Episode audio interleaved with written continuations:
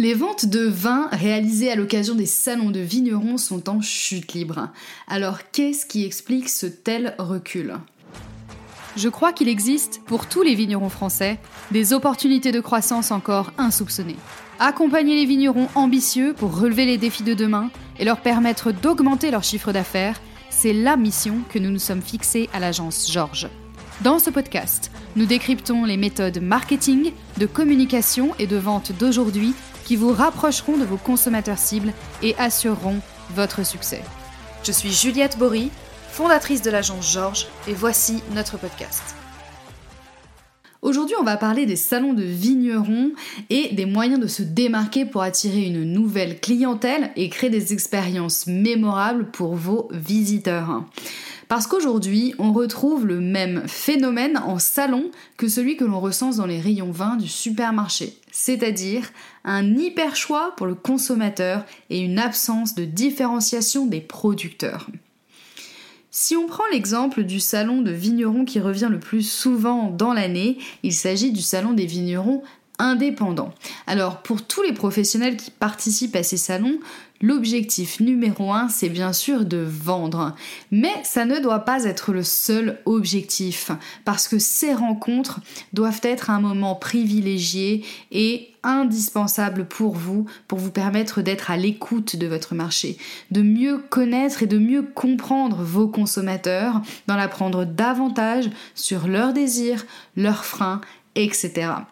C'est aussi une opportunité en or de récolter de la data, parce que ce qui fera la vraie richesse d'une entreprise demain, ce sera sa data, c'est-à-dire sa capacité à récolter et à mobiliser des coordonnées clients. Alors, concrètement comment fonctionnent ces salons de vignerons et notamment le salon des vignerons indépendants? Pour y avoir moi-même participé à Paris, lorsque vous arrivez au salon des vignerons indépendants, vous avez une répartition des producteurs qui se fait par région de production. L'avantage de ce système, c'est que le visiteur qu'il sait où il veut aller ou qui il veut aller visiter, alors il est facile de se repérer dans les allées. En revanche, l'inconvénient d'un tel système, c'est que cela laisse peu de place à la surprise. Mais surtout, ça ne permet pas de casser les convictions des consommateurs. Et Dieu sait si les idées reçues la peau dure. Les convictions, c'est l'ennemi numéro un de la découverte. Parce qu'un consommateur convaincu n'est pas ouvert d'esprit. Or, si vous tombez sur quelqu'un qui considère que les vins du Jura ne sont bons que pour faire la cuisine ou que les vins de Bordeaux sont trop chers, alors il prendra soin d'éviter les allées où ce sera marqué Bordeaux et Jura. Du côté des vignerons, comment ça se passe? Comment est-ce qu'ils abordent généralement ces rencontres avec les visiteurs? Eh bien, pour y avoir participé, j'ai remarqué que bien souvent, la première chose, le premier contact que l'on a avec le producteur de vin, c'est est-ce que vous voulez déguster? C'est donc le producteur qui prend la parole en premier pour vous demander si vous souhaitez déguster, et une fois que vous avez répondu oui, il s'ensuit de longues explications sur les méthodes de vinification de ce vin que nous sommes en train de déguster, l'assemblage de cépages, l'élevage, le terroir, etc. Parler de tout cela, c'est très intéressant, mais c'est une liste de fonctionnalités. Or, il ne faut pas confondre les fonctionnalités d'un produit et les bénéfices d'un produit. Lorsque vous entrez dans un Apple Store, vous ne vous attendez pas à recevoir un cours sur l'ingénierie. Le vendeur ne va pas vous expliquer que la puce X est plus performante que la puce y. Il va vous demander quel est l'usage quotidien que vous avez de vos appareils électroniques et vous proposer un bénéfice qui est cohérent avec ce dont vous avez besoin. Par exemple, prendre des photos de haute qualité. Alors lorsque vous parlez des assemblages et des méthodes de vinification d'élevage de votre vin, vous parlez des fonctionnalités, vous ne parlez pas des bénéfices. Autrement dit, vous n'abordez pas le sujet le plus important pour votre visiteur, votre consommateur, qui est de savoir quand est-ce qu'il va pouvoir boire ce vin, comment il va le déguster et avec qui. C'est la raison pour laquelle vous ne devez pas prendre la parole en premier. Vous devez interroger votre consommateur, profitez-en, il est là, il est venu vous rencontrer, vous pouvez lui poser des questions et essayer de voir au-delà de la première réponse qu'il va vous apporter en posant des questions sur son mode de vie, ce qu'il aime, comment il consomme, quels sont ses freins, ce qui le rebute, etc. J'ai récemment fait l'expérience du Salon des vignerons indépendants de Paris, suivi du grand testing organisé par Béthane et De Saône au Carrousel du Louvre. Dans ces deux expériences, il y a quelque chose qui m'a frappé, c'est la manière dont on va conduire le visiteur dans les allées. Dans le premier cas, les producteurs sont rangés par région de production. Dans le second cas, pour Béthane et De Saône, vous avez un espace d'exposition qui est divisé en trois parties, qui portent des noms assez évocateurs, comme le paradis, la place des grands vins ou encore le carrefour des grands crus. Le terme paradis est extrêmement évocateur. Il fait appel à des émotions très fortes.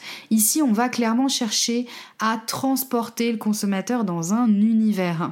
Et d'ailleurs, les champenois n'affichent pas champagne au-dessus de leur stand.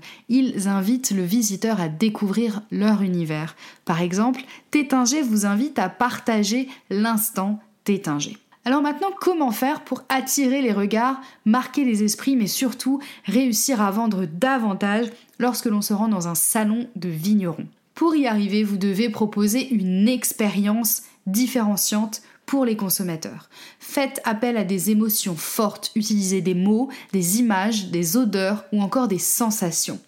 La marque de champagne Krug utilise par exemple la musique classique pour évoquer, susciter des émotions au moment de la dégustation.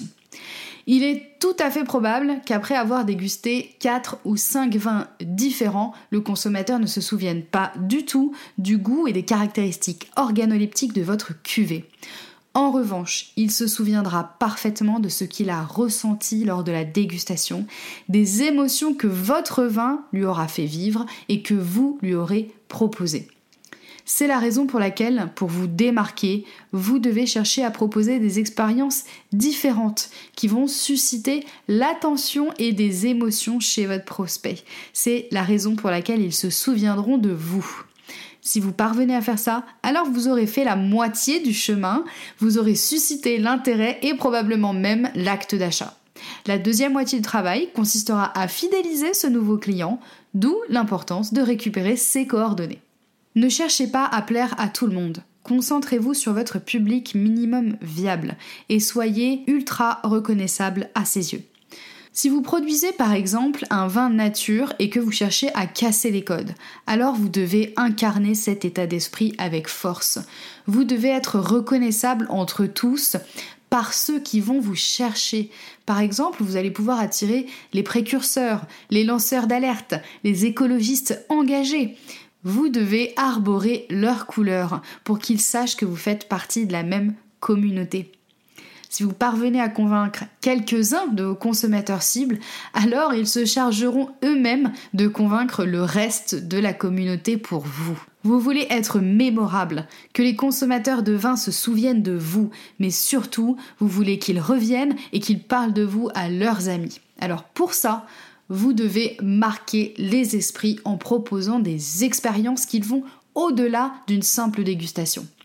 Cette expérience, elle peut être par exemple digitale. Vous pouvez tout à fait proposer un QR code qui va renvoyer vers une présentation animée de votre domaine ou une présentation vidéo qui va inviter le visiteur à laisser ses coordonnées. Cette expérience, elle peut aussi être sensorielle. Vous pouvez faire appel à l'imagination, imaginer un jeu, faites-lui sentir des choses, toucher des matières, entendre des sons. La limite, c'est uniquement votre imagination.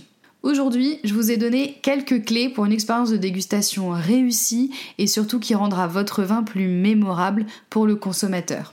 La mise en place ne dépend plus que de vous, laissez parler votre imagination et vous ferez tout de suite une impression beaucoup plus forte sur les visiteurs qui viendront vous voir en salon. Et l'année suivante, ils ne viendront plus vous voir par hasard. Vous souhaitez aller plus loin? Réservez votre session stratégique gratuite durant laquelle vous recevrez nos conseils et recommandations personnalisées pour vous aider à développer votre chiffre d'affaires. Rendez-vous sur le site agence-georges.fr et cliquez sur le bouton Prendre rendez-vous.